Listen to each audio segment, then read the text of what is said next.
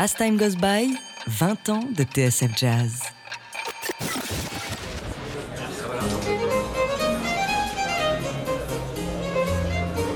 Les lundis du Duc. Culture and Jazz sur TSF.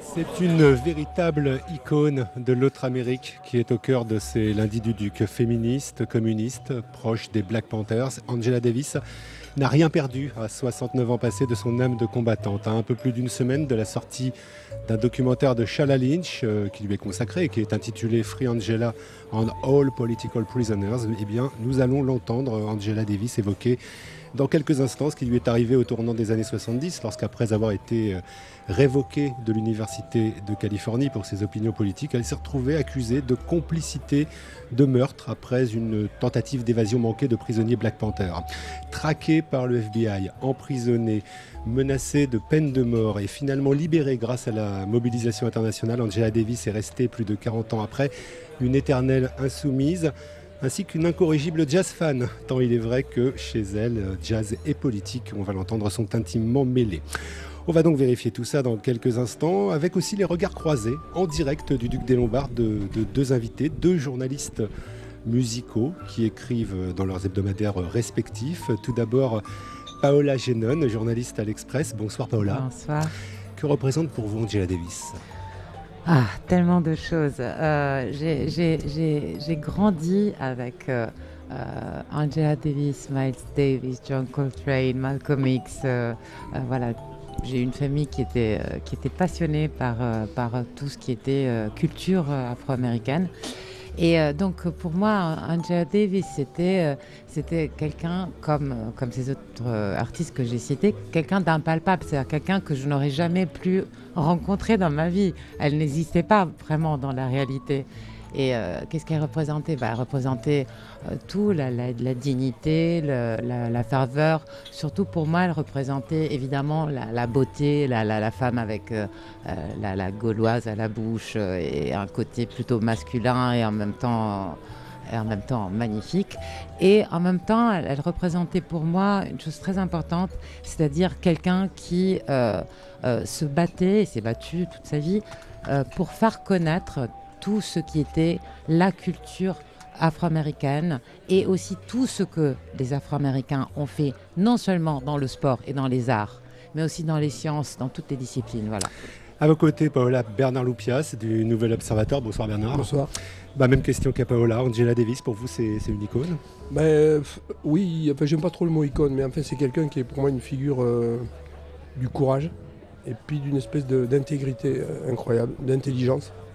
Une femme d'une culture invraisemblable qui a su mettre tout ce qu'elle. Elle aurait pu se contenter de devenir une brillante professeure à l'université et puis de ne pas trop se mêler de tout ça. Et en fait, elle s'est euh, impliquée euh, avec toute la force. euh, ça vient de très loin, ça vient de son enfance, on en reparlera sûrement tout à l'heure.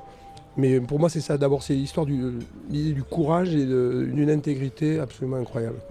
On va écouter tout de suite hein, la, première partie de l'entretien que nous a accordé donc Angela Davis. Elle y évoque notamment l'écrivain et poète Jean Genet qui disait à propos d'Angela Davis que la révolution était impossible sans la poésie des révoltes individuelles.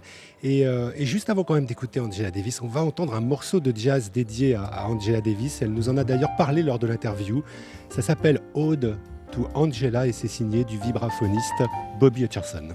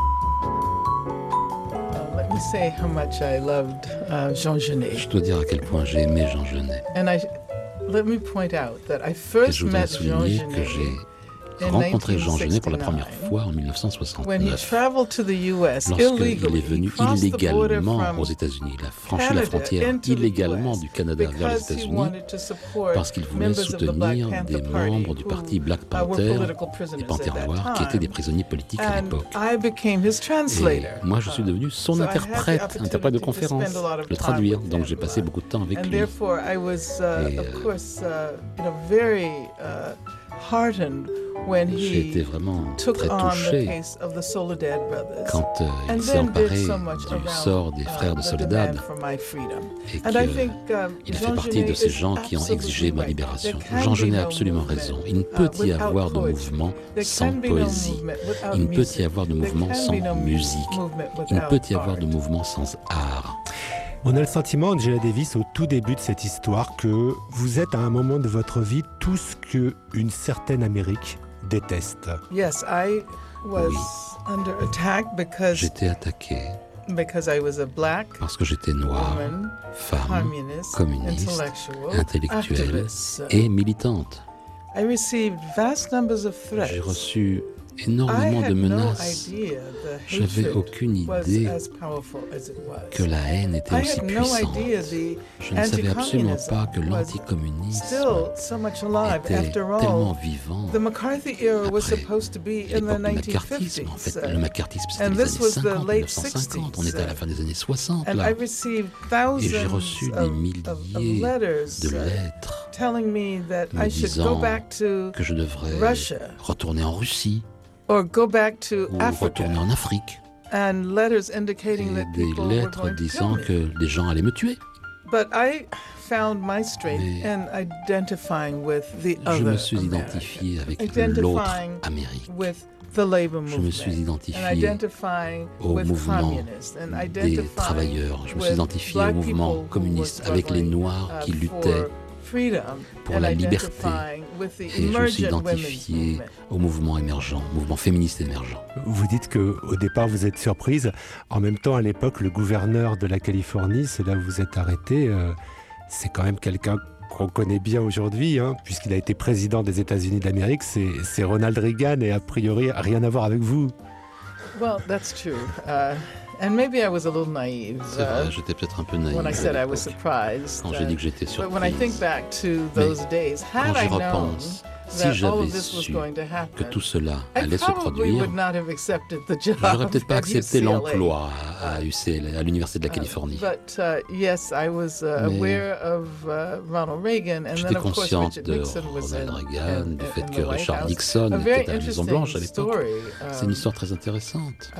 Nixon actually wrote a Nixon, letter en fait, a écrit une to lettre my brother, à mon frère, who was a professional football player qui était un, joueur de foot professionnel, de football américain And professionnel. Nixon wrote in Et his letter that he Nixon a was a écrit dans sa fan lettre que c'était un of fan de mon frère.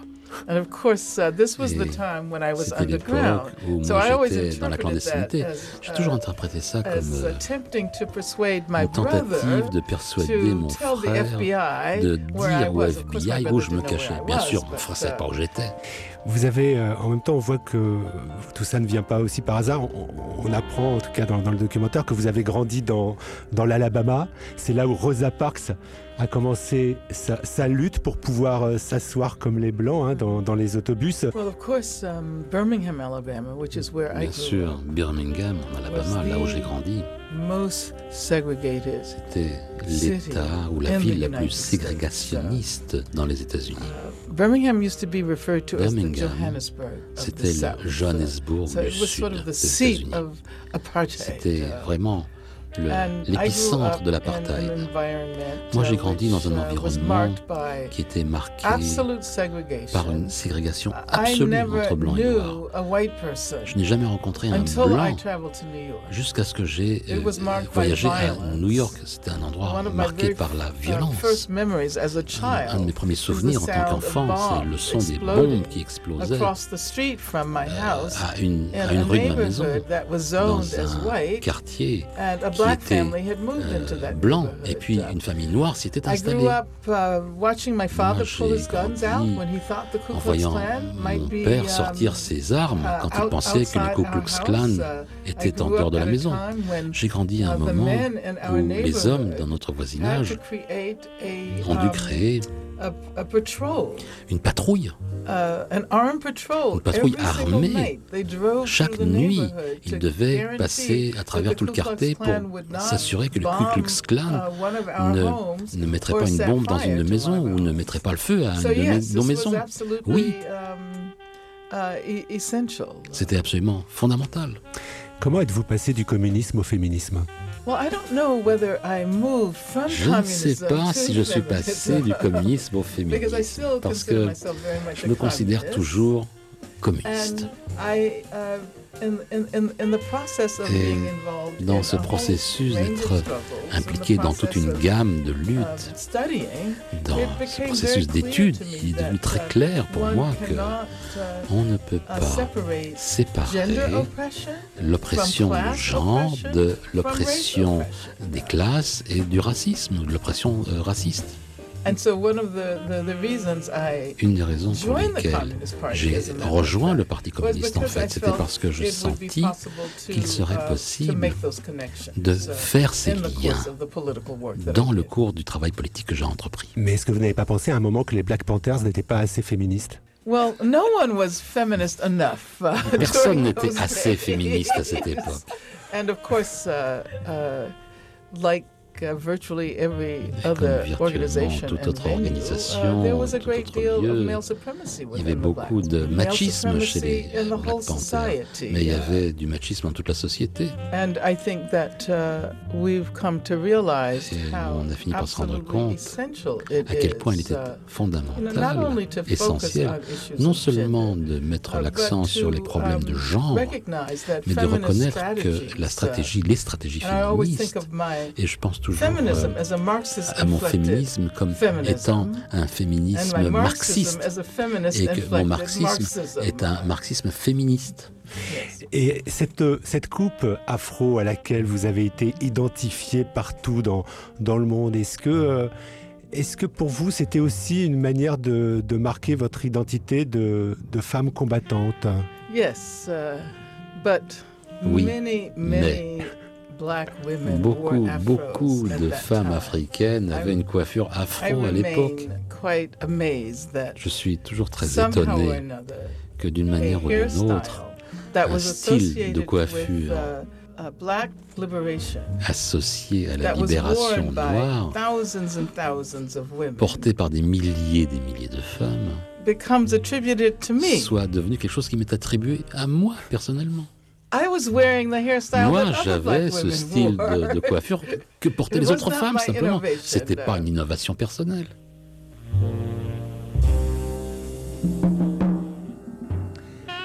C'était la première partie de, de l'entretien que nous a accordé Angela Davis, figure mythique du mouvement afro-américain. On se retrouve avec euh, nos invités juste après. Vous écoutez TSF Jazz, la seule radio 100% jazz.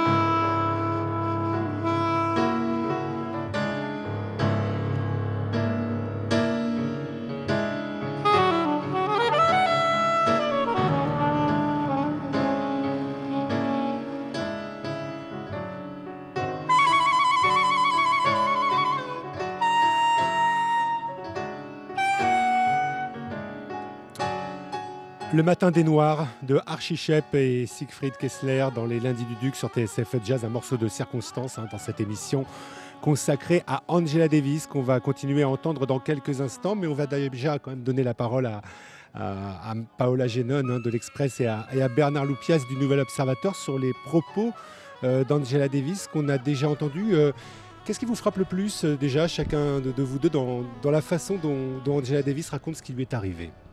Bah, elle en parle extrêmement clairement, avec une, espèce de délicatesse, de précision dans les mots. On voit sa formation intellectuelle, c'était pas a vraiment joué un rôle dans toute sa vie, dans, dans son comportement. Elle articule toujours extrêmement bien ses idées. Et voilà. Sur, sur la question euh, du, féminisme au sein même des, Black Panthers, euh, euh, qu'est-ce qu'il en était réellement? Parce que je pose cette question parce que bon, voilà, on ne sait pas si elle va vraiment jusqu'au bout dans, sa réponse, mais est-ce que c'est quand même pas un combat euh, qu'Angela Davis a dû, a dû mener elle-même au sein même de ce ah, mouvement? Bien sûr. Il y, a, il y avait, faut, savoir qu'à l'époque, il y avait quand même deux grosses tendances. Une tendance ultranationaliste avec des gens comme Ron Karenga, même le roi Jones, euh, quand il s'appelait, enfin Mary Baraka, quand il s'appelait encore le roi Jones, qui considérait que pour que les hommes noirs retrouvent, qui avaient été esclavagisés, si j'ose dire, qui avaient été qui avait été particulièrement brisés, qui avaient été castrés symboliquement par l'esclavage, il fallait qu'ils reprennent leur dignité, donc en dirigeant le mouvement. Et subséquemment, les femmes devaient avoir une position subordonnée. Et ça, ça a été, euh, elle, elle n'a pas pu le supporter, comme beaucoup de féministes et de femmes noires.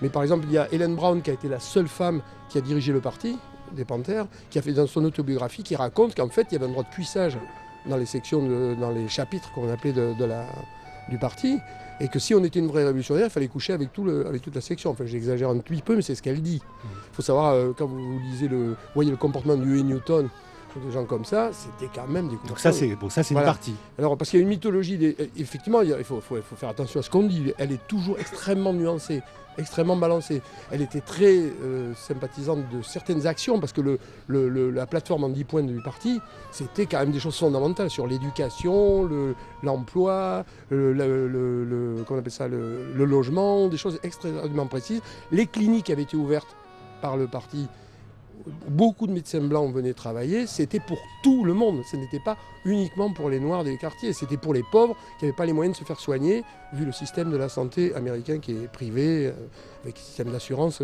que beaucoup de gens ne peuvent pas se payer. Donc ça, c'est l'aspect positif. Les petits déjeuners pour les enfants qui arrivaient, les, cours qu'il pouvait y avoir. Puis en fait, ensuite, il y avait effectivement cet aspect-là, euh, machiste, très clairement, elle le dit d'ailleurs dans le film, on voit, elle, dit. Euh, elle, elle, a adhéré au Che Lumumba, à, la section du Parti communiste de, San Diego, parce qu'elle ne pouvait pas vraiment se reconnaître en tant que femme totalement euh, dans, le, dans, la pratique quotidienne de certains militants. Alors que le Parti communiste faisait le lien entre oppression de genre et oppression de race. Voilà, elle, liait, elle liait cette lutte des Nord-Américains à toutes les luttes qui se déployaient à l'époque dans le monde entier, qui étaient les luttes d'émancipation, que ce soit en Afrique ou ailleurs. Hmm. Donc, euh, et pour elle, il était impossible de séparer le, mouvement de libération général du mouvement de libération des femmes. C'était pour elle, c'était une telle évidence, on ne pouvait pas se libérer seul. Quoi. Les, hommes ne pouvaient pas se libérer seuls et continuer à traiter leurs femmes comme. Euh... Paola on a, on a, aussi entendu euh, dans, cette première partie de l'interview Angela Davis évoquer euh, Jean Genet. Est-ce qu'on peut dire que la, comment dire que la France a été vraiment l'un des endroits où l'on s'est le plus mobilisé à l'époque pour, euh, pour cette dame, pour Angela Davis bah, On peut le dire puisque c'est le cas, c'est elle-même qui le dit. Euh, c'est-à-dire qu'en réalité, le monde entier, j'ai vu une photo de femmes somaliennes donc euh, c'est extraordinaire, je l'ai là, je vous la montrerai. c'est environ 500 femmes somaliennes, donc en Somalie, qui, qui sont là, ils sont mobilisées pour Angela Davis. C'est une image très étonnante. Mais effectivement, ce qui l'a étonné énormément parce qu'elle était liée en plus à Paris, à la France. Elle a passé une partie de sa jeunesse. Exactement, elle a étudié à la Sorbonne. Et c'était une elle avait tout lu de Sartre, tout Camus, tout. Et effectivement, 100 000 personnes se retrouvent euh, mobilisées euh, place de la Bastille, puis elles ont fait une marche, euh, parmi lesquelles donc il y avait euh, Sartre, Aragon, avec sa chemise à fleurs et ses longs cheveux à l'époque, et, et aussi Jacques Prévert. Et Jacques Prévert, justement, je lui demandais, parce que je, je savais qu'il avait écrit un, une- un poème pour elle, mais je, je- c'était impossible de le trouver, donc elle me l'a envoyé. Et je vous en lis juste quelques lignes, parce que je trouve ça très beau. Euh, c'était juste au moment où elle était en prison, et il écrit euh, Angela Davis dans sa prison, écoute sans pouvoir les entendre, et peut-être en souriant, les chansons de ses frères de joie, de rire et de chagrin, et les refrains marrants des enfants du ghetto. Ceux qui enferment les autres sentent le renfermer, ceux qui sont enfermés sentent la liberté. Il faut libérer Angela Davis. En attendant le jour où seront condamnées toutes les portes derrière lesquelles la vie noire est enfermée. Et le texte est beaucoup plus long et il est. euh, voilà, j'ai les frissons comme j'imagine. Bernard. Loupias, vous avez des souvenirs, vous, très forts de cette mobilisation? Ouais, J'y étais, cette... Ah bah, J'étais- Oui, non, mais parce que à cause de la musique, quand même, je m'étais intéressé tout petit à- au monde noir américain parce que je- j'ai découvert Red Charles, je devais avoir 12 ans, et puis je me suis dit, ça, c'est la maison. J'avais, je lisais Tintin, il y a ça qui est tombé de la radio. Je me souviens très bien, ça, c'était Drown in My Own Tears, enregistré à Atlanta en 59. Et je sais, mon père écoutait des trucs genre les, les Platters et tout ça, mais là, il y a eu quelque chose, je me suis dit, oh là, qu'est-ce que c'est que ça? Et euh, du coup, j'ai commencé à acheter des livres sur euh, les Noirs américains. Je voulais savoir qui étaient ces gens qui faisaient cette musique. Donc voilà, ça a été. euh, je peux pas dire que j'ai.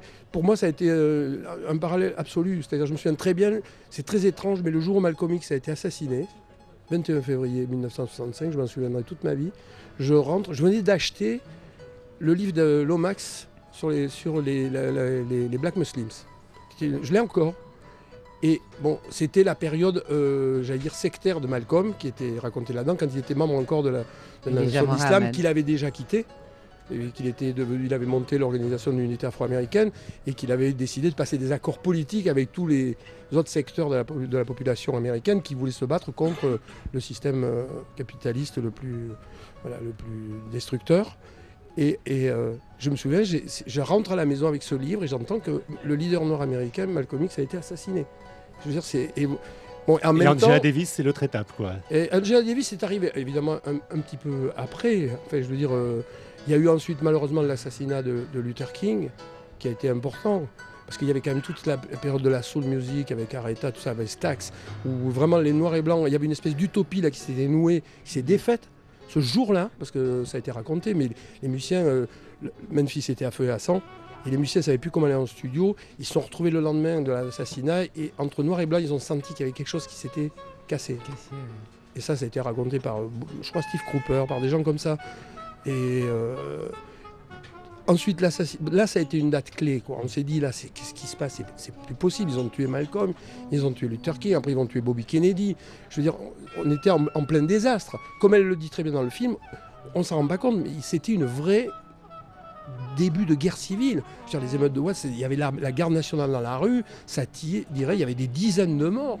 Je veux dire, c'est- c'était euh, ensuite les émeutes de Détroit, de, ça, ça a Ouais, été apocalyptique. Je veux dire, les, les visions on d'hélicoptères, c'était, on voyait toute la ville On brûler. comprend un peu comment votre parcours, finalement, voilà. Et tout ça- arrive Et sur la tout case ça, Angela Davis. voilà, quoi. et Angela Davis, bon, c'était naturel. Et puis quand il y a eu son procès, l'accusation pour de, de- de complicité de meurtre, il y avait déjà les- les- toute l'histoire des frères de Soledad qui était sortie, on sait son amour avec Jonathan, On avec, va en parler dans un avec instant. euh, ouais. George Jackson et, et son ami. Effectivement, c'était impensable qu'elle ait fourni des armes. Enfin, c'était pas, c'était pas. Elle avait droit à porter des armes parce qu'elle avait été, comme elle l'a dit tout à l'heure dans l'interview, menacée de mort. Dans ce lien, enfin, vous l'avez vous-même fait, hein, le lien entre musique et politique. On va y revenir justement avec Angela Davis euh, elle-même, parce que dans, le documentaire hein, de Sheila Lynch, Un Free Angela, euh, qui va donc sortir le 3 avril, on peut entendre le fameux triptyque de, Max Roach et Abbey Lincoln, qui est extrait donc de l'album euh, We Insist, Freedom, No Suite. Et euh, bah, ça nous amène donc directement à la, à la deuxième partie de cet entretien que nous a accordé Angela Davis.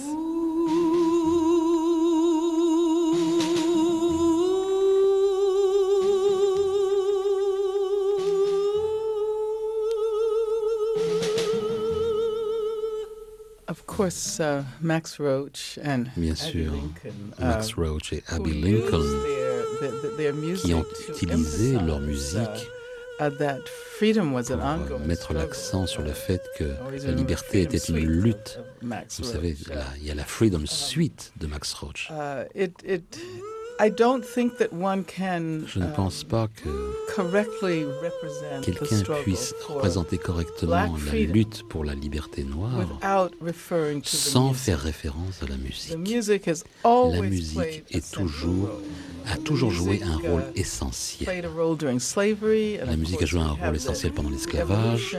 Et nous avons toute cette and évolution des chansons de travail, euh, du blues, du jazz. And I really love jazz. I J'aime vraiment le jazz. J'écoute du jazz tout le temps. should say that, uh, Et je dois dire que that we have a new nous avons freestanding jazz center in un San Francisco. nouveau centre de jazz recently à San Francisco. Et j'ai eu récemment um, l'occasion uh, d'entendre, McCoy Tyner, and, Tyner, uh, Bobby Hutcherson, Bobby and Hutcherson, Jason Moran, and a whole Jason number Moran, of jazz et musicians. tout un grand nombre de musiciens de jazz. Mais j'étais frappé quand j'ai entendu Bobby Hutcherson. that, uh, he had also recorded a song that Il avait aussi enregistré une popular chanson qui est devenue time populaire à I was, l'époque uh, où j'étais euh, in, in jail, and it was en called prison. Ode, Ode to Angela. C'était Ode à Angela, Ode to Angela. Est-ce que ça veut dire que vous pensez que le jazz est une musique de révolte et de libération? Oh, absolutely, Mais absolument, oui. And I can tell you that Et je peux uh, uh, my voice is on a relatively recent Ma- jazz album. Voix est sur un album de jazz euh, That, publié uh, récemment. And if indeed we can say that slavery was abolished, we cannot deny that it still haunts us. The challenges of the past are challenges of the present and challenges of the future. It's a CD by uh, Terry Lynn Carrington. C'est un CD, un CD de Terry Lynn Carrington et ça s'appelle le projet Mosaic, Mosaic Project. uh, Je parle sur uh, euh, une plage chantée par Diane Reeves. And I should say that Terry Lynn Carrington, who's a Et drummer, just Carrington uh, did speaking about the politics of jazz. De la politique du jazz uh, a récemment. cover of a cover of Duke Ellington's A Money fait une Jungle, reprise de Money Jungle de Duke Ellington. Duke Ellington Un album uh, que 50 Ellington a enregistré il y a Mingus, 50 ans uh, avec Charlie Mingus and, and Max Roach. et Max uh, Roach. That Et is an album that I would encourage un you to album listen to. que je because vous encourage à about écouter, parce que the c'est sur la crise d'aujourd'hui, de la crise uh, financière. Uh, uh, the, the, the, the struggle for equality. La lutte pour l'égalité. Vous avez aussi publié euh, un ouvrage qui mérite, je crois, d'être redécouvert, Blues Legacies on Black Feminism. Vous parliez, je crois, hein, de Bessie Smith, de, de Billie Holiday. Euh, que représentent ces chanteuses pour vous? Well, as I said, um, uh, much of the history je vous l'ai of dit, the presence of, Une grande partie de of African l'histoire descent in the US de la présence can des be Africains discovered américains aux États-Unis evolution of music, peut être découverte à travers l'évolution de la musique noire. Mais uh, aussi, ce sont des femmes. uh, looking at Oui, uh, oui. uh, women. En considérant spécifiquement les- uh, femmes. Quand uh, Black ce livre, Blues and Black Feminism, c'est parce que J'avais écrit Women, avant un livre women's Race and Class qui prenait en compte la contribution des femmes à, la conscience féministe. J'utilise du texte écrit. Et donc, mes observations ont été um, right? aux, femmes de la classe moyenne.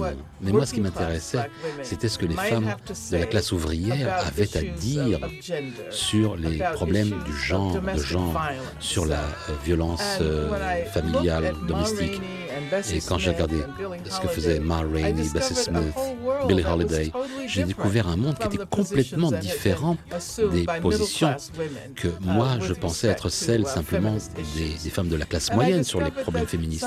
Et je me suis rendu compte que certains des problèmes que le mouvement 1960s to féministe n'avait pas pris en 1970s, compte avant les années uh, can 60-70, be discovered eh bien peuvent être découvertes dans 1920s cette musique des 1930s. années 20 et 30.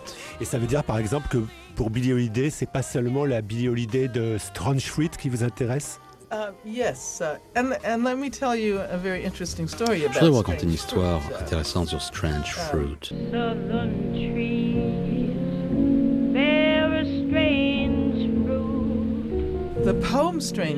Ce poème, was written by Strange Fruit, a été écrit man par who un homme adopted the children qui avait adopté les of enfants Julius and Ethel de. Julius et Ethel Rosenberg. Uh, and so that was an opportunity Et c'était for me to l'occasion pour reconnect moi with them. I went de to refaire le lien avec school eux. Je suis with allé the au children lycée avec les enfants Rosenberg when I wrote, des um, Rosenberg. that book and Donc quand j'ai écrit ce livre these et quand j'ai meditations commencé à écrire ces méditations sur Strange Fruit, j'ai réfléchi à uh, tous les uh, liens, principalement les uh, liens de lutte. And I discovered a Billie Et j'ai découvert une Billie Holiday qui était très très Uh, impliquée.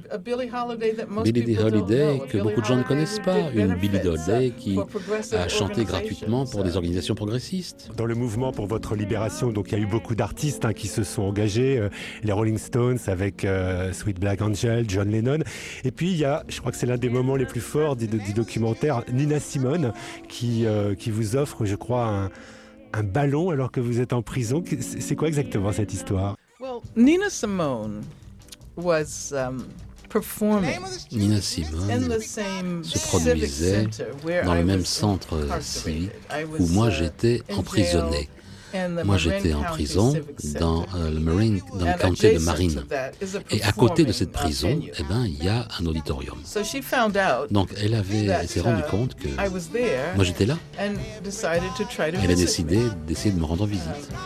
She had a balloon she wanted Elle avait un ballon qu'elle voulait m'apporter. would not let her bring the Mais les gardiens ne voulaient pas l'autoriser à uh, rentrer avec ce ballon. insisted, she was Elle a so vraiment insisté, Elle a that she tellement insisté qu'elle a réussi à faire cell. rentrer ce petit ballon gonflé dans ma cellule. j'ai gardé uh, ce ballon jusqu'à ce que le and let me gaz sorte. quoi. uh, after I was Et released, I had the après que j'étais opportunity to libéré, j'ai eu l'occasion of de time with passer Nina quelques Simone. temps avec Nina Uh, Simone, beaucoup de temps we avec Nina became Simone. friends, Nous sommes devenus uh, amis. I'm still very Et uh, angry about the je suis toujours en colère uh, au sujet du traitement qu'elle a eu par le gouvernement américain. Elle n'a pas uh, été, she was il n'y a pas été possible. En fait, elle a été en exil forcé, disons-le comme ça. Vous faites allusion aussi à ces problèmes avec les maisons de disques. Vous pensez que c'était politique C'était sur les, une question d'impôt. But you Mais bon. We, we know Nous savons Nina Simone que uh, was, uh, Nina Simone many years, était uh, pendant tant d'années un personnage tellement um, important dans euh, les luttes pour la liberté des Noirs. Je l'avais rencontrée précédemment parce qu'elle était venue à was, at that time in une représentation pour Huey Newton qui à l'époque était Nina euh, uh, en prison. Nina Simone, uh, elle which était sur Mississippi anthem of the Goddamn civil qui est rights devenu movement. euh, l'hymne government du mouvement not des droits civiques. at all. Bah, le gouvernement ne They l'aimait used pas the du tout. taxes as a Ils ont pretext. utilisé l'impôt comme un prétexte. Est-ce que vous avez eu un lien aussi fort avec Aretha Franklin? Uh, well, uh, it's interesting that you asked that question. C'est intéressant que vous posiez la question parce que Just um, uh, two weeks ago, il y a deux semaines, someone showed me quelqu'un m'a uh, montré la une d'un journal noir à San Francisco avec une photo d'Aretha Franklin. Et c'était une conférence de presse held announcing qu'elle a tenue pour annoncer qu'elle était prête à fournir les fonds pour regardless ma of libération sous caution, quel que soit le montant de la caution. Elle a dit si c'est 100 000 dollars, c'est 150 000 dollars de l'époque, 200 000 dollars, ce qui à l'époque était un montant incroyable, c'est comme un million de dollars ou deux millions de dollars aujourd'hui. Uh, Et donc, euh, Moi, j'ai toujours été reconnaissante à Aretha Franklin. Parce que par le simple fait de dire cela en public, elle a attiré beaucoup plus de gens uh, dans cette campagne. C'était la deuxième partie très jazz hein, de l'entretien que nous a accordé Angela Davis. On se retrouve dans quelques instants avec Four Women, l'une des plus belles chansons de Nina Simone, dont euh, Angela Davis a évoqué la mémoire. On retrouvera ensuite nos invités, Paola Génon de l'Express et Bernard Loupias du Nouvel Observateur. Vous écoutez TSF Jazz. 24 heures sur 24. 100% jazz.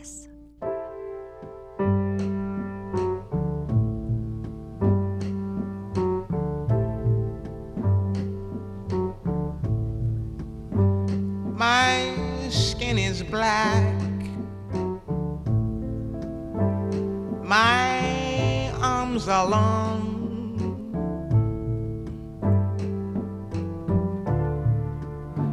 My hair is woolly. My back is strong.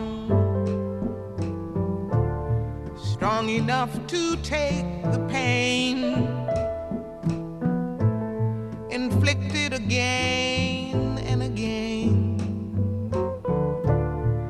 Do they call me? My name is Aunt Sarah.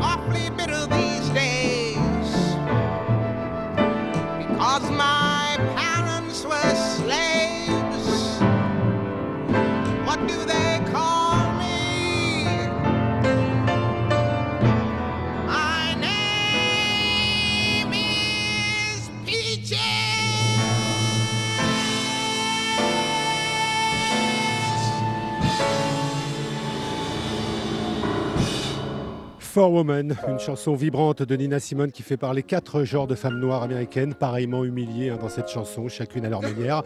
On est toujours sur TSF Jazz, euh, en direct du Duc des Lombards, avec nos invités Paola Génon de l'Express et Bernard Loupias du, du Nouvel Observateur pour ce lundi du. Ce lundi des Ducs, pas les lundis du Duc, j'y arrive, consacré à Angela Davis, dont on va entendre dans, dans quelques instants la dernière partie de, de- de l'entretien qu'elle nous a accordé. Mais d'abord, peut-être sur ce, ce lien qu'elle qu'elle vient de faire entre, euh, voilà, entre sensibilité musicale et, et sensibilité politique. Est-ce que, est que cela vous étonne ou pas? Ah non, ma- pas du tout, pas du tout. Parce que justement, bon, il y a ce, ce livre qu'elle a écrit qui est, qui est un très beau livre qui s'appelle Blues Legacies and Black Feminism, donc l'héritage du blues et du féminisme afro-américain. Et dans ce livre, en gros, elle parle de Billie Holiday, de Bessie Smith, de Ma Rainey. Mais la chose la plus intéressante, c'est justement le lien qu'elle tisse entre, euh, par exemple, une écrivaine comme euh, Zora Neale Hurston, euh, qui parle pour la première fois dans les années 20, donc en pleine Harlem Renaissance, de, dans le blues, qu'est-ce qui se passe? On commence à parler de la musique du diable et de la musique de Dieu.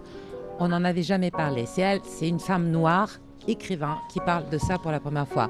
Ou par exemple, vous parliez tout à l'heure, euh, euh, Laurent, de, de euh, Abby Lincoln. Et Abby Lincoln aussi, elle, elle en parle énormément dans son livre parce qu'il y a un livre fabuleux qui s'appelle Why I Know Why the Cage Bird Sings. Je sais pourquoi les, les, les oiseaux chantent de Maya Angelou, qui est formidable écrivain afro-américaine.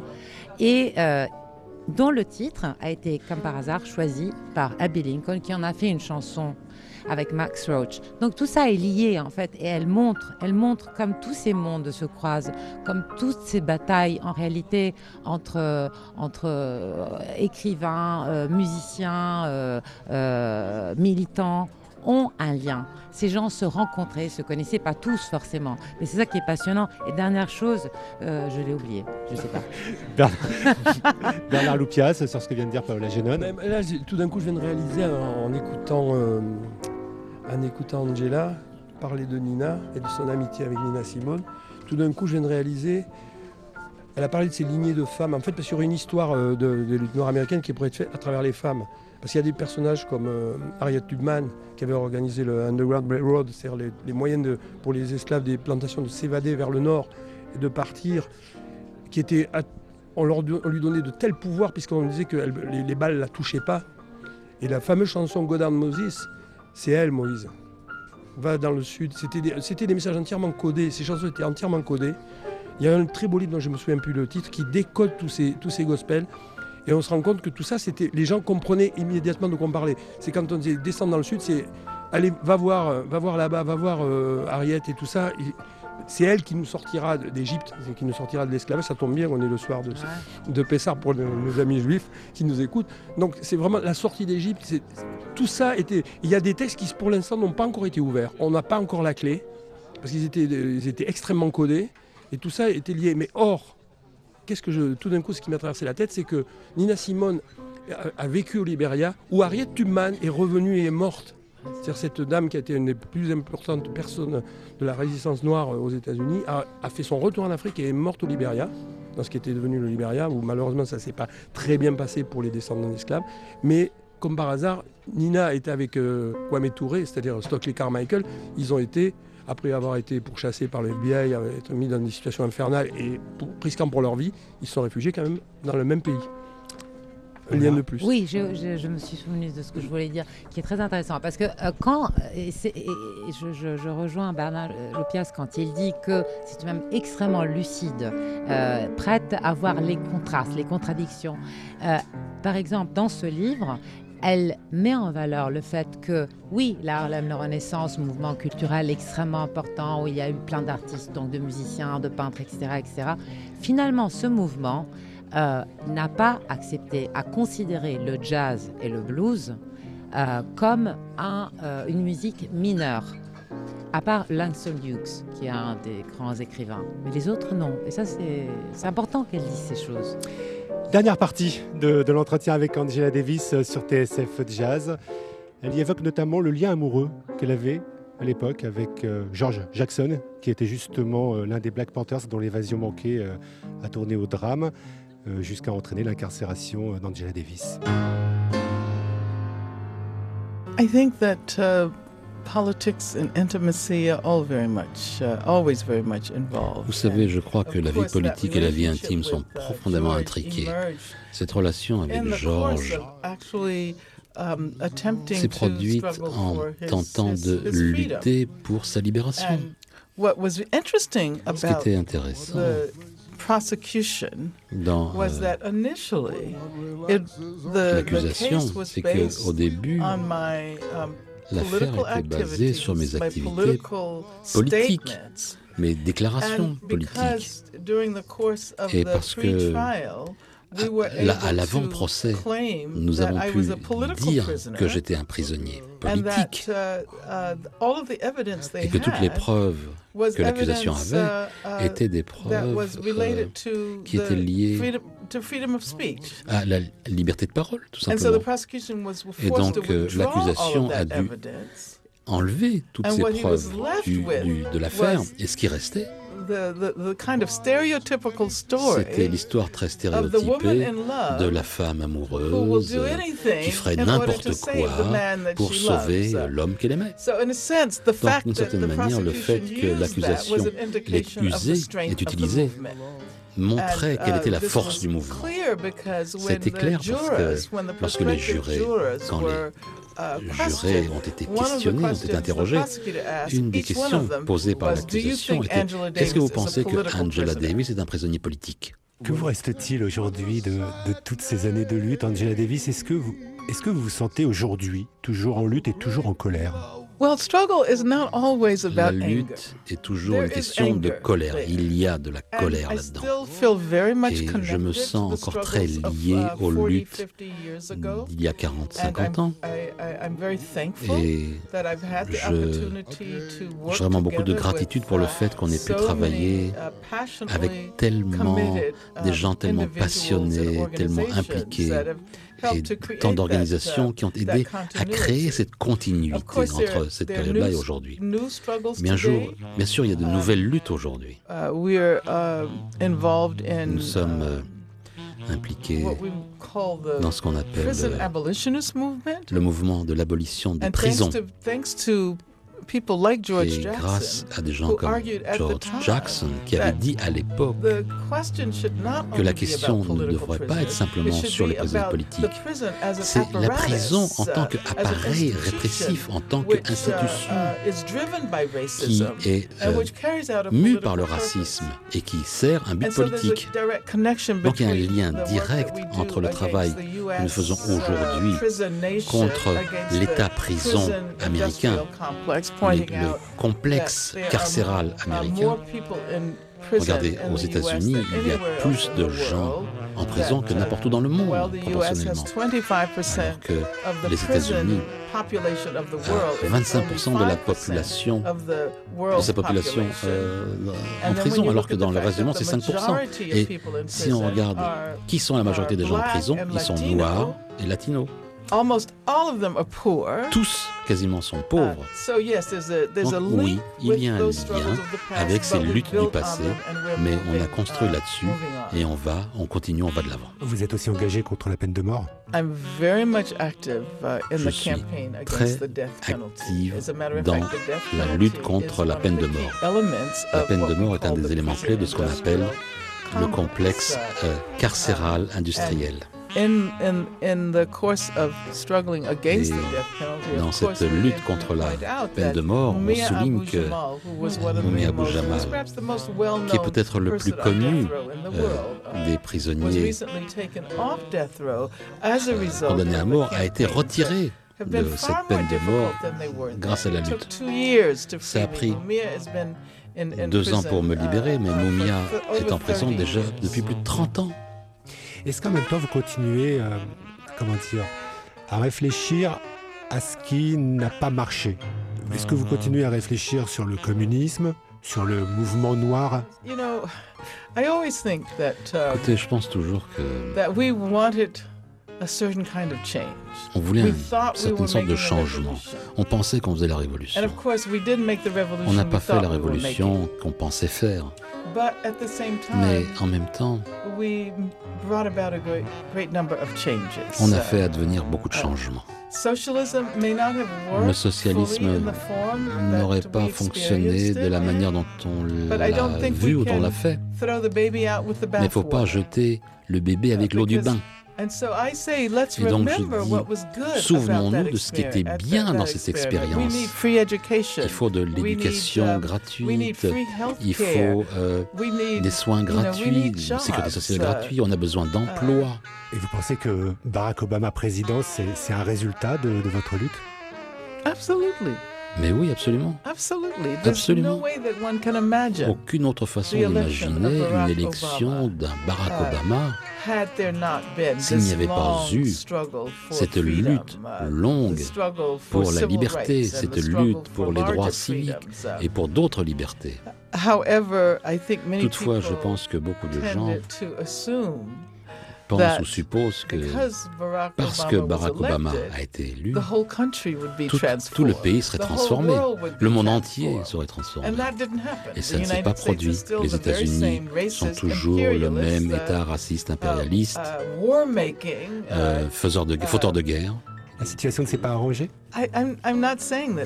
Je ne dis pas que ça ne s'est pas amélioré. Uh, uh, Parce que, à l'évidence, beaucoup de choses ont changé. On a élu Barack Obama. Uh, Il y a des Noirs dans des situations, dans des positions politiques ou économiques qui avaient été fermées aux Noirs, interdites aux Noirs pendant des siècles. Beaucoup de choses sont améliorées, mais beaucoup de choses euh, uh, sont pires. Dernière question, est-ce que, néanmoins, en tenant compte de, de ce qui s'est un peu amélioré, vous vous sentez aujourd'hui plus américaine qu'il y a 40 ans?